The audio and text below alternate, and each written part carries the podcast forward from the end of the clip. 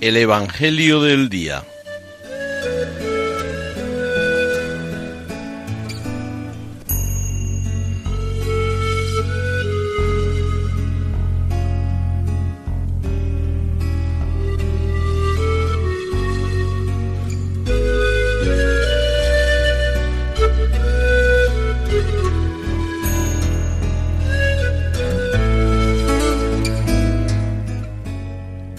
Del Evangelio según San Marcos.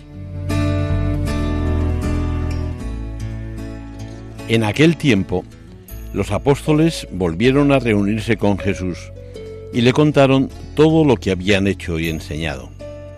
Él les dijo, Venid vosotros a solas a un lugar desierto a descansar un poco, porque eran tantos los que iban y venían que no encontraban tiempo ni para comer.